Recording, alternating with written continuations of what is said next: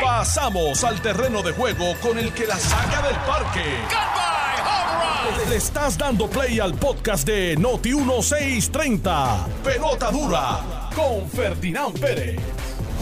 Hola amigos, ¿qué tal? Bienvenidos a Jugando Pelota Dura, 10 en punto de la mañana. Hoy jugamos pelota dura, don Carlos Mercader, nada más y nada menos que desde Adriel Toyota. Tenemos el privilegio de estar otra vez acá en Adriel Toyota en Dorado, donde siempre nos tratan muy bien, aquí en el cruce de la Virgencita.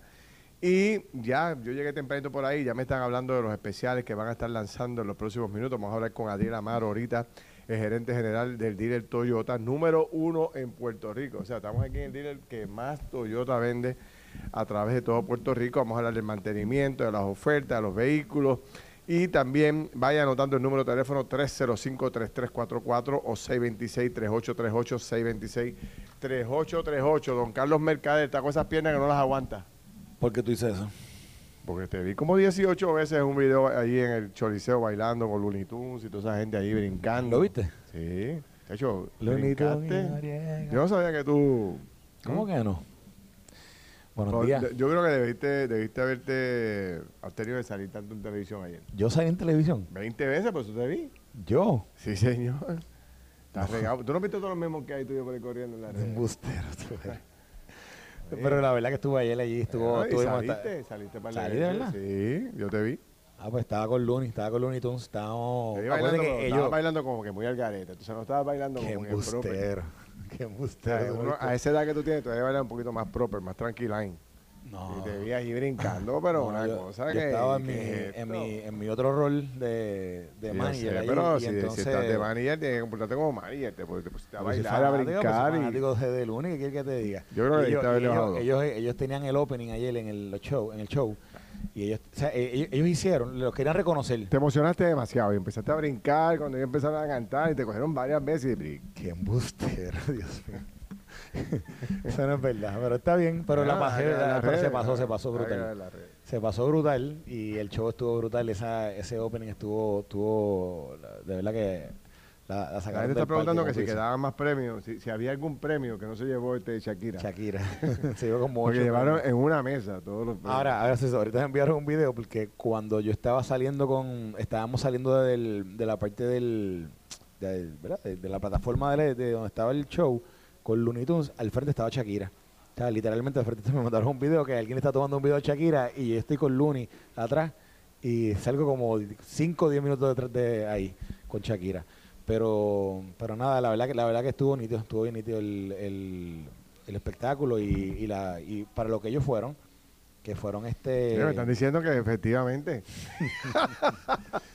eh, y para lo que ellos fueron, este fue Ah. que verdad que fue para abrir el espectáculo fue estuvo bien bueno. estuvo bien. Bueno, me alegro, me alegro por, por todos los que fueron premiados. Creo que fue un evento de gran Ay, envergadura. estaba con Joel, Joel estuvo, Sí. Joel- estábamos en el backstage. Yo, yo lo vi cantando con Wisin y Yandel. pues, y la con canción, Wisin, y con la Wisin. canción que estrenó Joel y Randy Mm. con, con Wisin es de Looney Tunes. Sí. O sea que Del trío que cantó con, con ayer esa canción de Joel, Wisin. ¿Quién era el otro? Randy, Pe- Joel fue el mejor. que Joel más duro. Tiene un bozarrón ahí nítido. El tipo lució nítido. Joel me escribió ahorita. Además, no bailó como tú bailaste. Me O sea, Joel como a las una y media de la Joel- mañana. Joel dijo, bailó "Vamos a ahí. luego a las una y media y tengo que estar por la mañana. ¿Viste? Yo vengo de dos reuniones ya, así que yo aquí... Jo- Joel mandó como, co- bailó como, o sea, como se- el mejor que bailó también. Sí. No como tú que empezaste a brincar ahí. Este o sea que, bueno, pero la verdad que fue un buen show. No, no, y, bu- oye. y otro, hubo otro buen show entre Carolina y Bayamón anoche también. Ay, y Bayamón se llevó el juego. Este es el juego de los, Sí, este es el juego de la gente que se lleva los juegos en la carretera, en, lo- en los juegos que no son en su casa. Sí, exacto.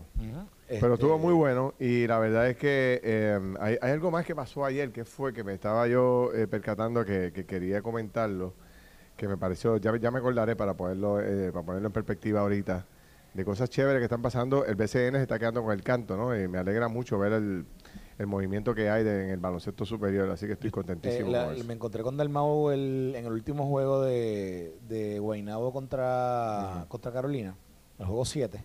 Sí. Y en ese juego hablé con Dalmau un rato y, y la verdad que lo, ¿verdad? lo felicité de nuevo porque es que todos los juegos que, que yo he podido participar, que he podido ir, han sido... Ah, no, espérate, no, no, perdón, lo vi en el- yo, lo vi en el, yo lo vi ahora en el juego de Bayamón ¿En contra?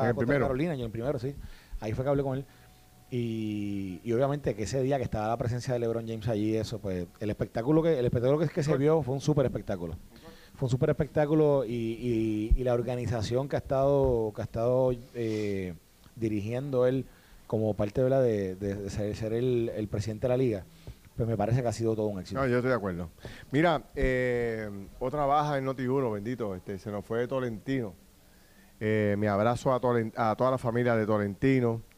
Eh, no recuerdo la cantidad de años, pero está en noventa y pico ya este Tolentino. No sé si ya Alex dijo la edad exacta de Tolentino, pero yo tengo muy buenos recuerdos, muy buenos recuerdos de él cuando estábamos en los otros horarios de Juan de Pautaura. Él estaba trabajando todavía dentro de la emisora y él se quedaba hasta que yo terminara y siempre tenía una cadena de cuentos y de chistes que era espectacular. Un hombre con una... Él seguía trabajando a los ochenta y pico dentro de, con nosotros allá en la estación, tenía cargo del mantenimiento y el hombre llegaba a las 5 o 6 de la mañana y recogía todo el área con esa edad.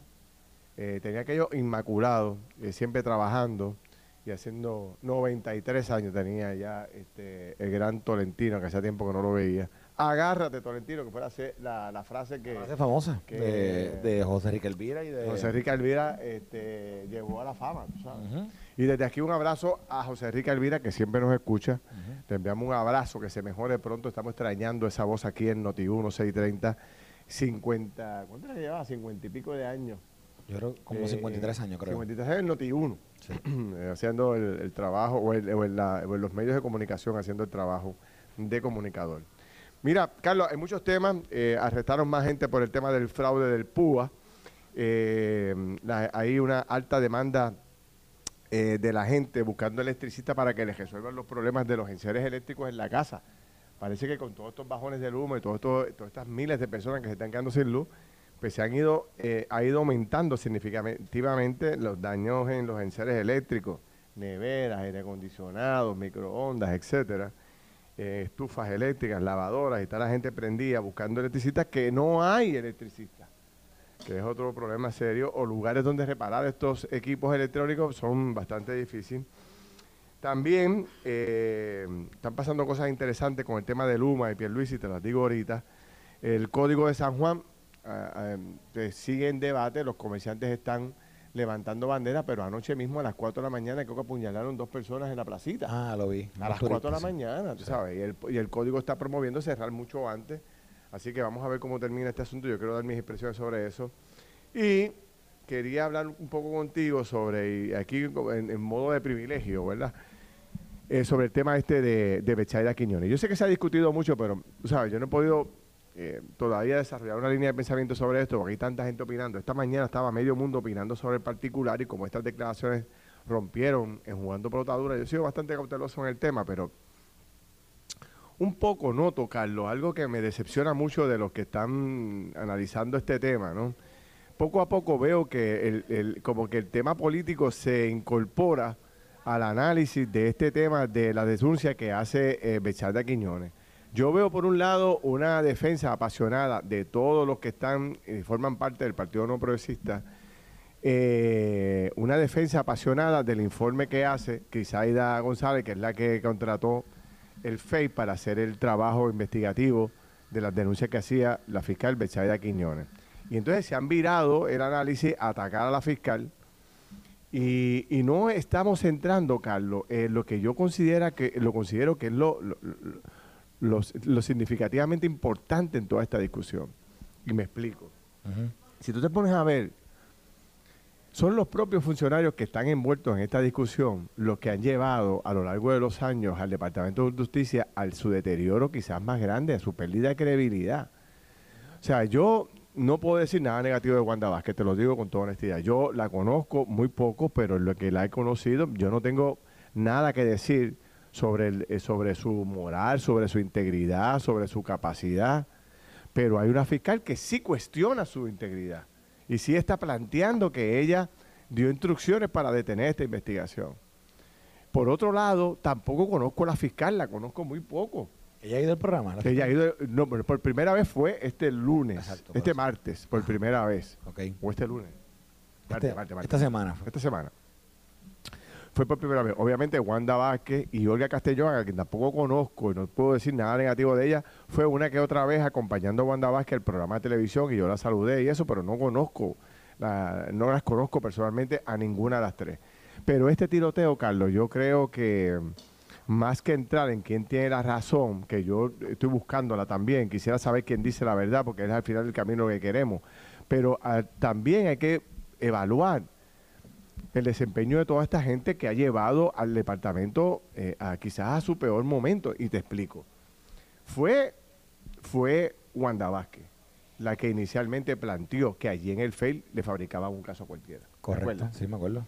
Cuando ella dijo eso, ya se acercaba, eh, eh, ya había sido acusada, y antes de eso, eh, el liderato del Partido No que estaba con Pedro Pierluisi decía barbaridades de Wanda Vázquez y destacaba todas esas cosas. que si das para atrás la historia, recuerdas que Wanda Vázquez tuvo unos señalamientos sí. cuando, cuando fue eh, secretaria de Justicia. Correcto. Unos señalamientos que, que llegaron a Fortaleza en aquel momento, que se trajo una investigación sobre algún tipo de intervención indebida en unos procesos. Eh, Me acuerdo el informe contra William Villafaña y la subsecretaria de la Gobernación, ¿cómo se llama? Itza, García. Itza García. Y entonces. Y, yo hablé con William y, William me contó y parecería una, una historia espeluznante también. Por eso, y, eso embarcando a Wanda Ahí es que ella, por eso, ella hace esos, comentarios. Por eso, ella ha hecho comentarios, además fue señalada, fue acusada en el FEI que después no pudo prosperar. Le presentó cargos, le presentó cargos contra ella, se cayeron los cargos. Que Tono Andreu era el abogado. no, hubo causa, pero no, hubo causa. No hubo causa.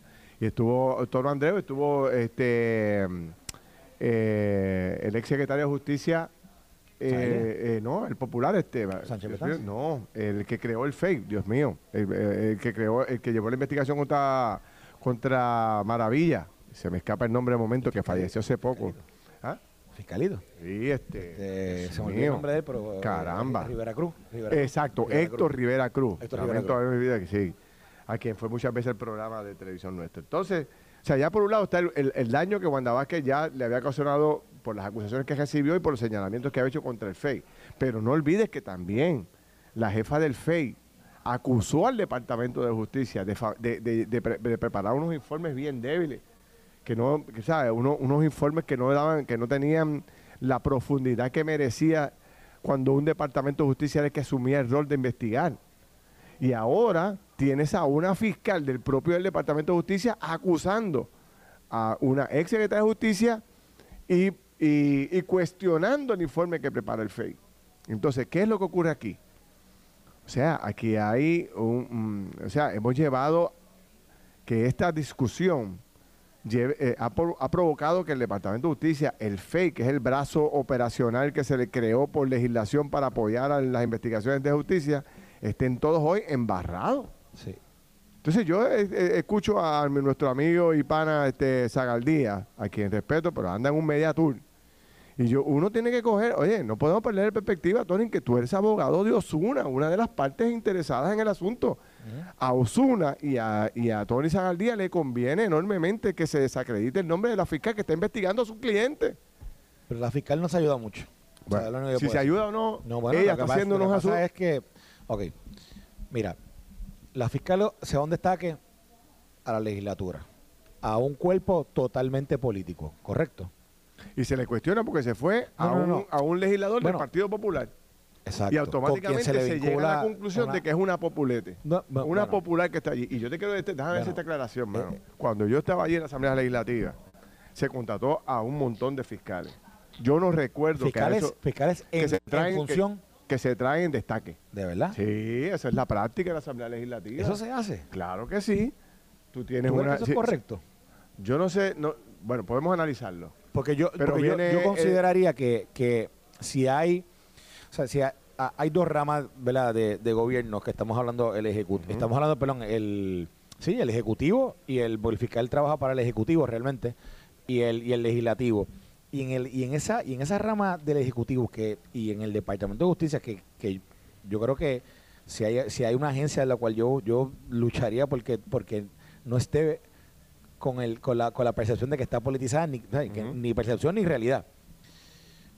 Yo, ¿para qué yo quiero que un fiscal esté yendo a trabajar en el ente que es totalmente político, que es el, es qué. legislativo. Porque hay comisiones que están directamente dedicadas a investigar asuntos criminales, asuntos de corrupción en la Asamblea Legislativa.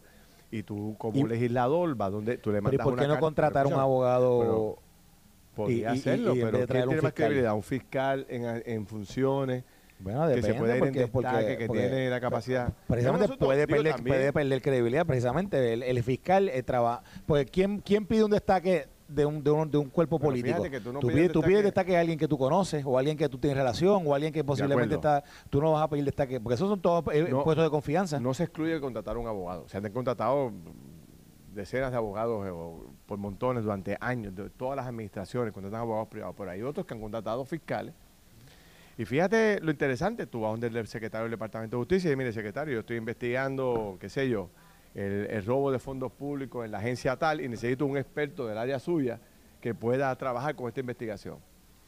Y si el secretario ve con buenos ojos que el representante tiene a través de su comisión evidencia significativa para llevar una, una investigación seria, ok, te voy a asignar un fiscal. O sea, ocurre con frecuencia, porque al final del camino lo que quieren las dos entidades es combatir la corrupción, esclarecer el asesinato, esclarecer este, eh, verdad, este, el desembolso de fondos públicos inadecuadamente, lo que sea. Y muchos secretarios de justicia lo largo de esto, si es una buena práctica o no, pues podemos debatirlo. Pero esa es la realidad. Y ella fue allá, y yo recuerdo en aquellos tiempos, el que se atreviera a preguntarle a un fiscal, ¿usted es popular o PNP para entrar aquí? Porque también PNP, muchos PNP llevaron fiscales allá. sí pero pero en general no- no, sé una práctica no sé no me bueno, está bien, la podemos no cuestionar. me parece digo y, y Pero- digo, y, y quiero y, la traigo a la, a la discusión porque creo que ma- matiza un poco Sí.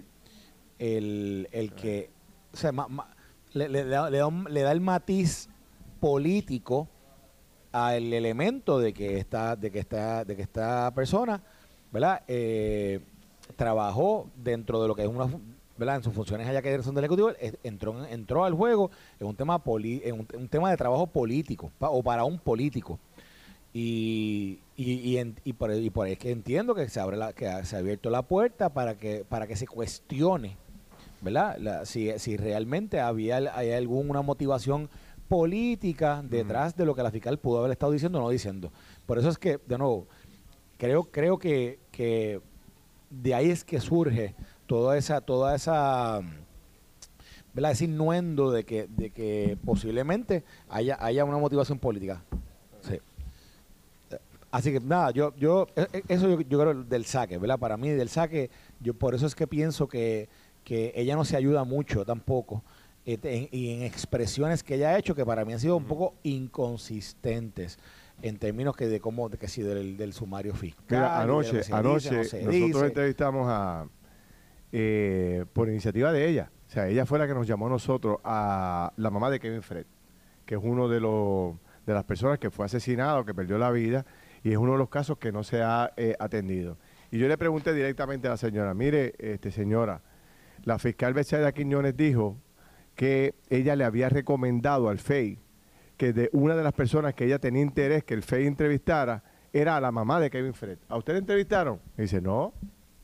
¿Y el fiscal que tenía a cargo también el caso, que colaboraba en el caso, ¿la entrevistó? No. O sea, a mí no me ha entrevistado nadie y yo soy la mamá de la víctima. Yo tengo elementos para aportar a esta discusión. Yo sé quién eran los amigos de mi hijo, yo sé con quién salía, a qué hora llegaba, tengo mensajes de texto de él, etcétera. La pero imagínate, la mamá. Digo, lo que pasa es que ese caso, ese caso Entonces, se- lo mismo ocurre con la mamá de Coto. O sea, que tampoco la han entrevistado, que fue juez.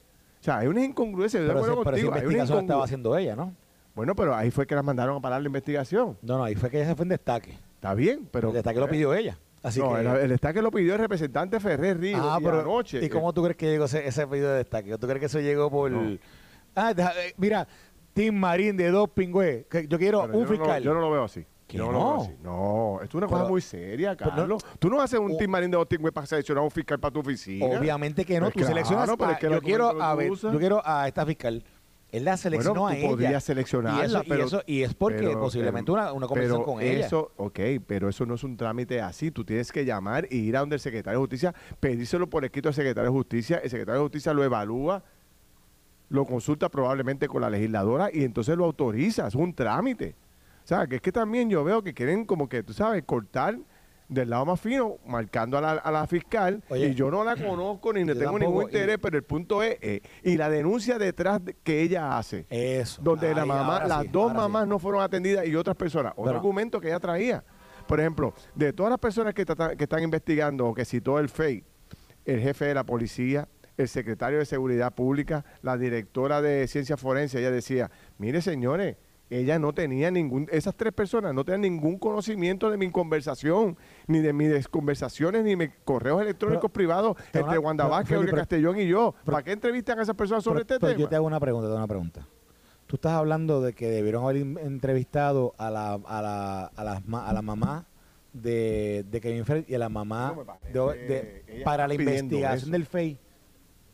Eh, ¿Por lo- qué? Vuelvo, vuelvo. Si esto es para probar vuelvo. si Wanda No, Vázquez pero o Castellón estuviera- La no. fiscal le recomienda, me imagino yo, porque tiene que ser una recomendación, dice ella en el programa de televisión con nosotros, entre las, la, gente que está investigando del FEI, me, me pide nombres de personas que yo puedo proveer para que sean investigadas o entrevistadas. Ajá, y ajá. ella somete el nombre de las dos madres, pero- de pero las dos ¿qué- víctimas que no han podido ser ¿Cómo puede arrojar o no luz de si hubo una intervención dentro del Departamento de Justicia de parte de Pues eso se, eso determina, eso Sí, se determina entrevistándola. de ella. Pero es que, pero es que, Pero es que te determina entrevistándola. es que- si no es que- entrevista, tú no sabes. no, bueno, lo que pasa Podemos es que llegar aquí a 20 conclusiones, No, tienes pero- que pero eh, es que entrevistarla. esas- pero es que, Se supone que es una investigación que, mira, tú investigas a todo el mundo. O sea, o sea entrevistas Sí, pero- a todo el mundo. Sí, pero fíjate, fíjate, ¿cuál es el, ¿qué es lo que se está investigando?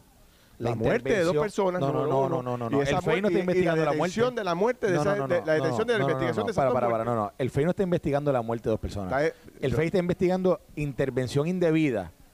Que tú crees que no se debe investigar, a, no se debe entrevistar a ninguna de las madres de, de las víctimas. No, no, no veo pertinente bien, el testimonio de la mamá para la investigación del FEI. Y by the way, Feli, es todavía, o sea, que queda, queda. Y si la mamá de Kevin Fred dice, yo tengo evidencia de que Wanda Vázquez dijo aquello, dijo lo otro, tú no sabes. Tú no sabes.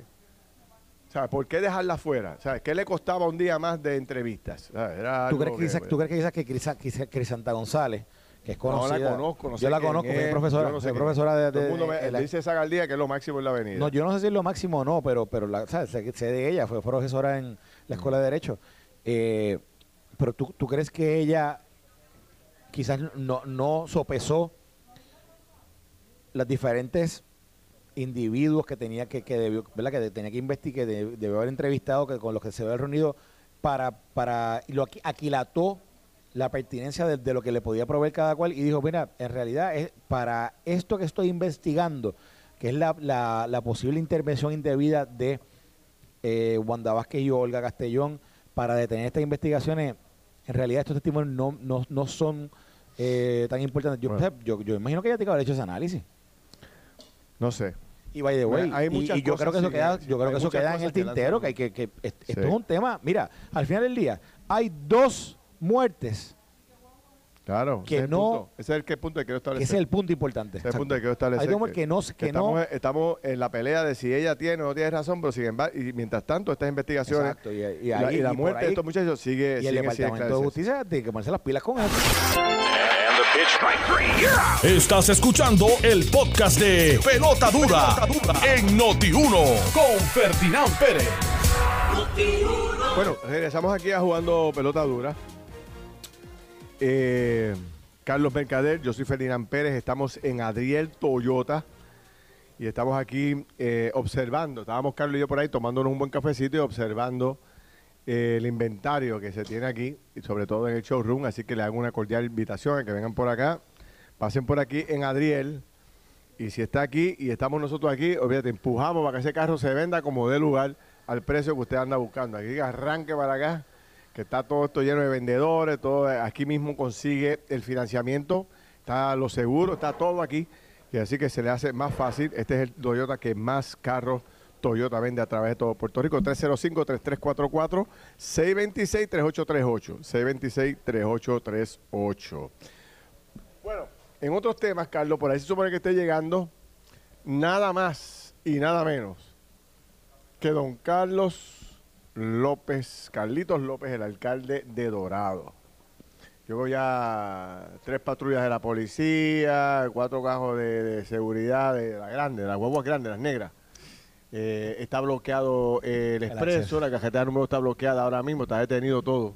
En algún momento debe llegar Carlos López entrando por ahí. ¿ah? Pero Con- tú tú combate, hermano, tú eres que necesita tanta escolta. ¿Viene él o viene Tatito? Porque todas esas cortas suena más... Ah, Bueno, y por si acaso, tú sabes que esto está caliente aquí.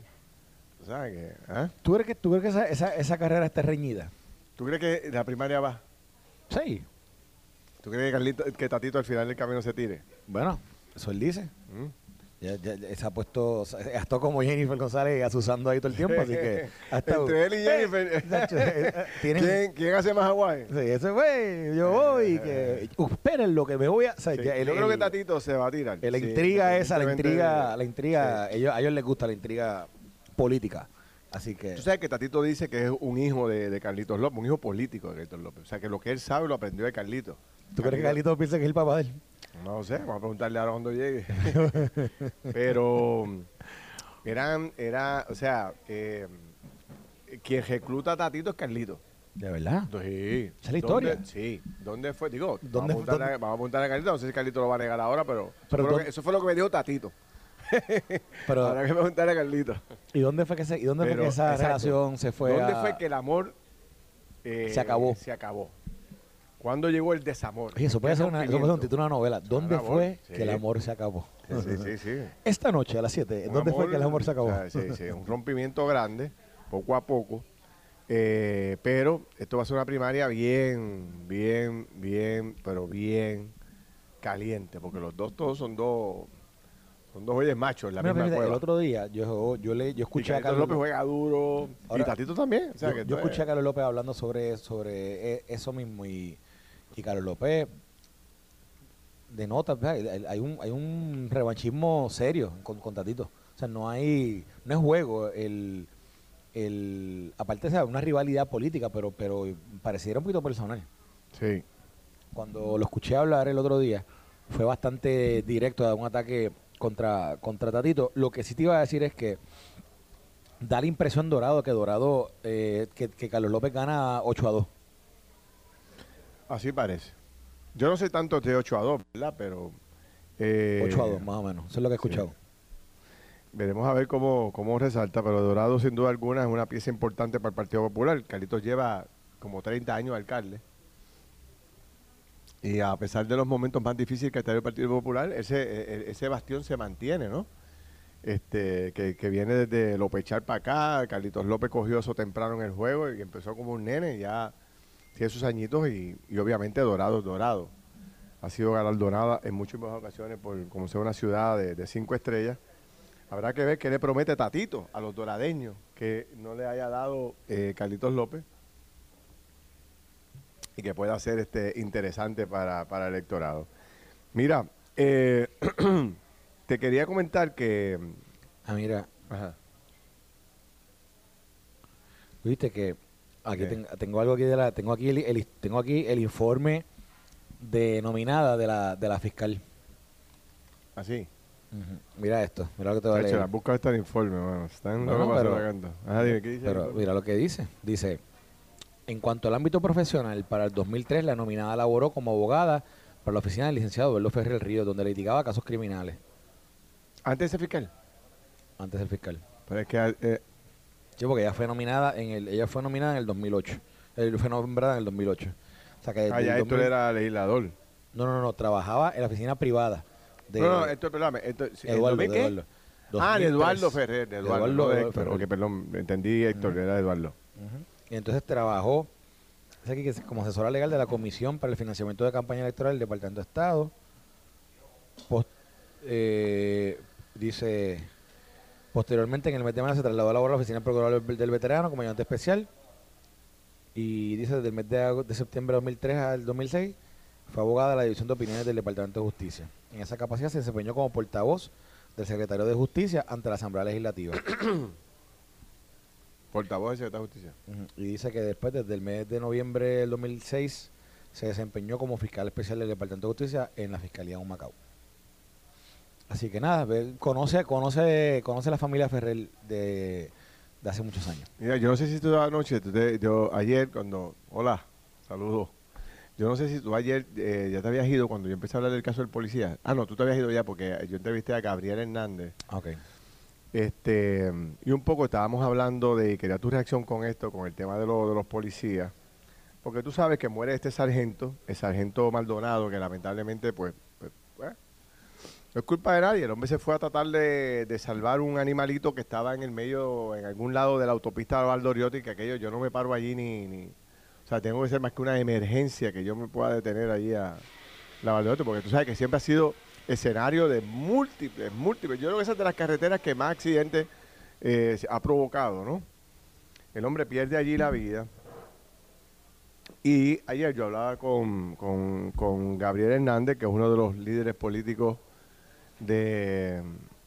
Uno de los líderes, perdón, uno de los líderes sindicales más importantes de la policía. Y, y me decía que lo triste de todo esto es que básicamente el policía tenía que seguir trabajando, Carlos, posterior a los 30 años, llegó hasta 37 años, por, lo, que, por lo que recibe de pensión era 600 pesos. Wow.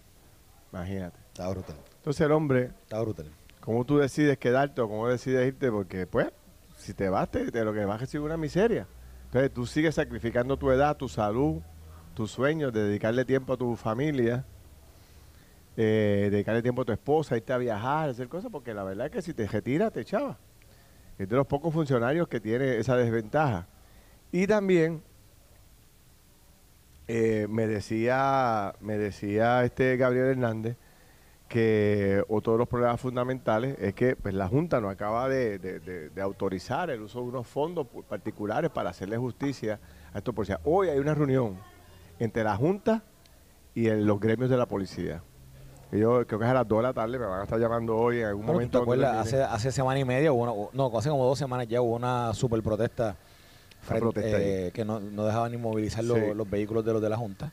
Pero es que también este reclamo, ¿cu- qué- ¿cuánto tiempo llevamos ya donde supuestamente se había llegado a un acuerdo, donde supuestamente se había trabajado unos números y, y no, y no se ha materializado? ¿Por qué? ¿Por qué tanto tiempo? ¿Por qué tanta Yo no espera para entiendo, eso? yo no entiendo. ¿Sabes Y si algo merece justicia es los policías de Puerto Rico. Tú sabes, yo, yo ayer me ponía a pensar un poco cuando conversaba con Gabriel. O sea, de momento, tú sabes cómo funciona esto. Supongamos, escojamos la fuerza de choque, por dar un ejemplo. O la fuerza, las fuerzas que tienen dentro de la policía para tratar de atender las, las manifestaciones o las protestas, las revueltas. Te mandan policías de todo tipo. De momento te mandan un policía de Fajardo para una protesta en Lares. El chabanco no sabe ni dónde queda Lares. No sabe de qué se trata la protesta. Pero el hombre llega allí y cuando llega, estaciona su carro y un sargento lo está esperando. Y le dice, párese allí. y, no, y le da una instrucción, no deje entrar a nadie. Entonces, este, este joven, porque la mayoría son personas jóvenes, está allí recibiendo instrucción del jefe de él, que es el sargento. A él le manda el capitán de, de su área, le dice, repórtate con el sargento mercader allá en Lares, por dar un ejemplo. Y el tipo llega, se para, ¿dónde está el sargento? Sargento, estoy aquí, vengo asignado el día de hoy. Entonces el hombre se para allí, no, es del pueblo, no sabe de qué se trata, no sabe cuál es el daño ambiental. Por y entonces llegan los, los- los protestantes y empiezan con megáfonos a decirle, es cobarde, es corrupto, cerdo, eres un perro, corrupto, y dale que estarle contra los policías. Y yo digo, ¿sabes cuál es la necesidad de tener que entrar en ese estado de agresividad y de insulto contra un policía que está siguiendo instrucciones? Que vive en las ventas, que no conoce ni lo que está pasando allí. El hombre llegó a cumplir, a ganarse sus ocho horas de trabajo, Sí. sus diez horas, para que, pa- para que le paguen. Sí, sí, sí. Entonces, tras que recibe todos esos ataques, tras que recibe todos esos insultos, tras que a la, la nueva generación que se identifican con el tema ambiental, no le quita el guante de encima a los policías. Y No, los usan, unos- atacan, y los usan atacan. unos términos, uno, uno, uno No, no, uno- una, eh, unos ataques peyorativos. peyorativos, pero bien fuertes. Sí, sí, sí. Entonces, tras de eso, si tú te jubilas a los 30 años como se jubila todo el mundo, lo que te llevas es una miseria, tu salario no es mejor, no tienes los mejores equipos, los cuarteles están mal. Y tras de eso, esos tipos están echando el resto. Antonio López, todas las policías, arrestando gente todos los días, cuidando por nosotros. O sea, eh, protegiendo nuestras organizaciones, protegiendo nuestras casas. A las 3 de la mañana, yo siempre escucho, el- el- siempre doy el ejemplo. a las 3 de la mañana, si tú tienes un tipo entrando a tu casa, en los alrededores tuyos, monitoreando tu casa para robarte, para entrar, y tú estás allí con tus seres más íntimos, ¿a quién tú llamas, Carlos Mercader? A la policía. A la policía de Puerto Rico. Ayer, cuando estábamos allá en, el Choliseo, tú sabes que estaba toda esta, esta dinámica de lo, de lo que discutimos brevemente en el, en el programa, de con el tema de este cantante que hay unas amenazas, etcétera. Así que había presencia policial allí. Y en un, y en un momento dado donde estaba, estaba con Looney y con Tunes, y cuando estábamos allí, eh, había un, había una parte, un pasillo, donde habían, habían varios, o sea, varios, habían varios uniformados. Y yo me saqué a Looney y a, a donde ellos estaban del, del, del camello y le dijo, ven acá y tomé una, salúdalo y tomé una foto con ellos, que son la gente más importante que está aquí esta noche. Yo se los dije a ellos. Se los dije a ellos y se tomaron una foto ahí con ellos. Eh, porque yo le dije, esta es la gente que, que, que, que nos, que nos protegen de verdad. Son la gente que, ¿verdad? Que, que están todo el tiempo, que su único trabajo es ese, ¿verdad? Su- Es darnos seguridad y protección. Eh, y mi- mira esto que me envía, me envía un, un buen amigo, dice, buenos días Carlos, el policía tiene dos y tres trabajos porque están esperando que se resuelva el retiro digno. Exactamente. ¿Viste El esa de hoy? El sargento que murió atropellado tenía 37 años de servicio, ya se podía ir y se quedó esperando que la Junta de Control Fiscal y la legislatura Exacto. se pusieran de acuerdo. Es urgente que se dé de una vez que se aplique el retiro digno para que nuevos policías vean una oportunidad de trabajo dentro de la Policía de Puerto Rico. La última academia se graduaron alrededor de 250 y aparentemente renunciaron 120. O sea que de los 250 ya hay 120 menos, o sea que hay 130. Dice, se dice que no se ha materializado aún el retiro porque la Junta quiere trabajar el retiro de los policías solamente y aparentemente la legislatura quiere trabajar el retiro de todos los empleados públicos. Ahí está el tranque. Repítete esa última parte. Dice, dice que no se ha, dice, no se ha materializado aún lo del retiro digno de los policías porque la Junta de, de Supervisión Fiscal quiere trabajar el retiro de los policías solamente y aparentemente la legislatura quiere Mezclarlo. trabajar el retiro de otros empleados sí. Veo. Aparentemente esa es la, eh, ahí está ahí está el el, el TGMNG. Pero, pero obviamente hay un ¿verdad? Un, este, Pero ya es hora de que nosotros podamos resolverle ese problema a los policías del país. O sea, yo te digo, cuando tú unes, yo como ciudadano me siento muy preocupado. Primero, el disgusto y el desgano de los policías y no hacerle justicia. Segundo, todo lo que está pasando con, con, los- con los médicos de Puerto Rico y las salas. Ya yo voy por más de, yo estoy llegando a 50 pueblos que no tienen, eh, estamos trabajando con una data que estamos buscando, llamando a los pueblos, llamando a, a salud, llamando a diferentes sitios para saber cuántos pueblos no tienen servicios de, de emergencia después de las 12 de la noche. Porque me parece un dato interesante que yo creo que la gente no sabe. Simplemente, y yo sé las complicaciones, Julia Nazario ayer nos decía un poco lo difícil que era conseguir un médico que estuviera de 12 a 6 de la mañana allí, la poca gente que va en ese horario. Pero, hermano, si nosotros no tenemos a dónde acudir después de las 12 de la noche por una emergencia, tenemos un problema serio. Y la salud no es para ganar dinero, la salud es para servir, hay que estar preparado, es la prevención. Se supone que tú tengas una sala de emergencia con un doctor allí o, por, con, un- o con profesionales. Si llegó gente bien y si no también, pero ese es el propósito, estar allí para servir en cualquier momento. ¿De acuerdo? Y entonces, pues no sé, veo eso, veo el, el enredo con esperanzaban que en educación pueda sacar los pies del plato, pero eh, siguen sale, hoy sale otro artículo más de, de la entrevista que le hacen a los eh, ayudantes de Miguel Cardona, el secretario del Departamento de Salud, Federal. este, planteando No, de que- Departamento de Educación perdón, Federal. Perdón, del secretario de Educación Federal, Sí. donde plantean que, los, que que los des- lo- hay que eh, obligar todos esos fondos antes del 30 de septiembre. Sí. Y, le, y solamente han utilizado como un 40%, o sea que le queda Yo- 60%. ¿Se podrá, que tú que conoces esto mejor que yo, No. obligar todo ese dinero? No, no se va a poder, no se va, a poder, no se va a poder porque ¿Y eso es, es igual a pérdida de dinero o no? no, porque son unos fondos que se que se legislaron en un momento dado que tenían que ver están totalmente relacionados con el tema del COVID y, y habían, había que justificarlo el, su uso. Ah, había que presentarle un plan de uso al, gobierno federal. Aparentemente en el plan de uso que se le presentó al gobierno federal, pues el- en la utilización estatal de- del Estado, no, no, no se materializó como, como establecía el plan y por eso es que entonces va a sobrar toda esa cantidad. Más que, esa, que esos fondos que obvio, obviamente nadie quiere tener que devolver un dinero que, está asignado para ti. Porque yo creo que yo creo que todo dinero que fue asignado y que se y que se vislumbró dentro de un plan debía, debería ser utilizado.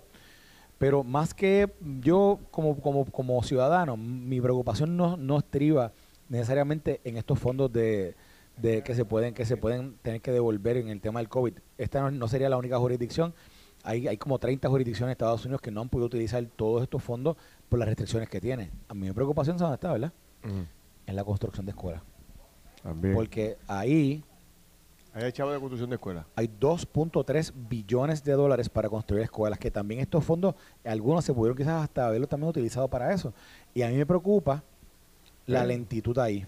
Mira, Y y, que- la- y que- y la- y y- la- y y las subastas de Y tú, recu- y tú recuerdas, y tú recuerdas cuando, cuando eh, una vez entrevistamos al que estaba anterior, al, al que venía de- del- de- desde el año, del cuatrienio de Wanda Vázquez, que, ese muchacho, sea, eligió, hizo cero en ese, en ese respecto y básicamente se había comenzado a hacer, una vez entró, entró, entraron, entró la nueva administración, pero todos estos cambios que ha habido en la parte de- del, del secretario de Educación son un golpe al, al, al desarrollo o al o a la o a la implementación y ejecución de los planes que hay en la parte de para la construcción de escuelas.